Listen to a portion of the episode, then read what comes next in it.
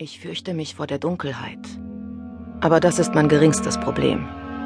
Ich kenne den Raum mit seinen geradezu klaustrophobischen Dimensionen, der mich auch dann in meiner Bewegungsfreiheit einschränken würde, wenn ich keine Schussverletzung im Bein hätte.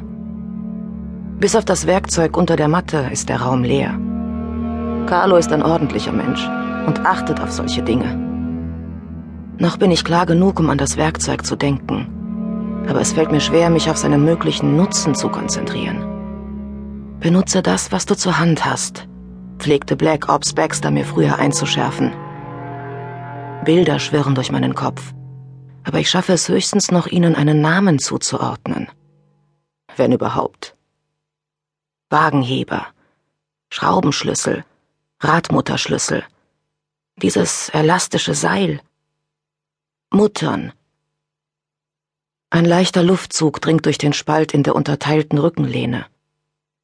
Ersticken werde ich also nicht. Nein, am dringendsten benötige ich Wasser, um mich herunterzukühlen, meine Atmung zu verlangsamen und um dieses synkopische Hämmern zu stoppen, mit dem mein Herz mich vor dem endgültigen Stillstand warnt. Wenn ich hier drin den Löffel abgebe, werde ich vermutlich an irgendeiner abgelegenen Stelle entsorgt. Vor meinen Augen entsteht das Bild meiner eigenen, von Kojoten angeknabberten Leiche. Die Tiere werden dort zu fressen anfangen, wo ich verletzt bin. Die verbleibenden Reste mumifizieren dann später im Wüstengestrüpp. Ich weise den Gedanken von mir. In den Obduktionsbericht wird George unter Todesart Unfall schreiben. Todesursache Hyperthermie. Das Opfer erlitt eine Überwärmung des Körpers. Sie entsteht, wenn der Körper mehr Wärme produziert oder von außen zugeführt bekommt, als er verbraucht. Ein extrem erwärmter Körper ist ein medizinischer Notfall und bedarf sofortiger Behandlung, damit nicht Invalidität oder der Tod eintritt. Schmachvoll. Schmachvoll. Ein typisches Carlo-Wort, von dem ich eigentlich nicht so ganz genau weiß, was es bedeuten soll, aber ich glaube, hier passt es.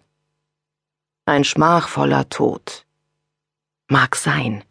Aber niemand soll ihn für einen Unfall halten. Zumindest bin ich in der Lage, für die nötigen Beweise zu sorgen, dass es sich hier um einen Mord handelt. Ich liege auf der linken Seite. Die Ärmel der Bluse sind um mein Bein gewickelt, wo die Kugel mich gestreift hat. Mir ist jetzt klar, warum Vorkehrungen getroffen wurden, die Blutung zum Stillstand zu bringen. Niemand soll etwas finden können. Mein Blut wäre der einzige Beweis für die Gewalttat. Obwohl ich mich so lethargisch fühle wie eine ausgekühlte Schlange, strecke ich die Hand aus und fummele so lange an dem Knoten herum, bis er sich öffnet. Ich befühle die Wunde. Aufgrund der Zeit, die vergangen ist, der großen Hitze und meines fast unbeweglichen Liegens, ist das Blut hübsch geronnen, als hätte man es in einem Herd gebacken.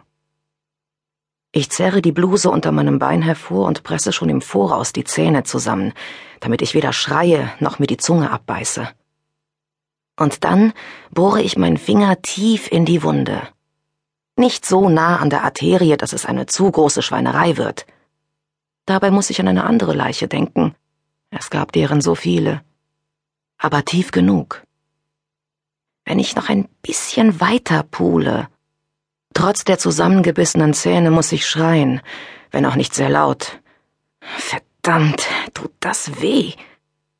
Aber zumindest sorgt der Schmerz dafür, dass ich nicht vor lauter Hitze das Bewusstsein verliere.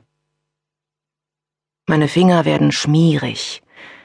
Ich hoffe, dass ich ordentlich auf den Teppich blute, aber auch Teppiche kann man ersetzen oder säubern. Zwar ist das Blut dann immer noch unter UV-Licht nachweisbar, doch wer würde schon auf diese Idee kommen? Nein, ich muss meine Spur an einer Stelle hinterlassen, wo sie nur jemand findet, der danach sucht. Derjenige wird es der Polizei zeigen und den Verdacht auf das Falschspiel lenken. Ich fahre mit den Fingern an dem Deckel über meinem Kopf entlang und hoffe dabei nur, dass nichts auf mein Gesicht tropft, denn dort würde es schnell bemerkt. Noch einmal wühle ich in der Wunde und streife meine Finger an dem warmen Metall über mir ab. Ich raffe meinen letzten Rest Grips zusammen, greife nach der Bluse und wische mir die Finger daran ab. Dann verlagere ich meine Hüften, um die Bluse zurück unter mein Bein zu bekommen, und binde sie unter einigen Schwierigkeiten Mein rechter Arm ist inzwischen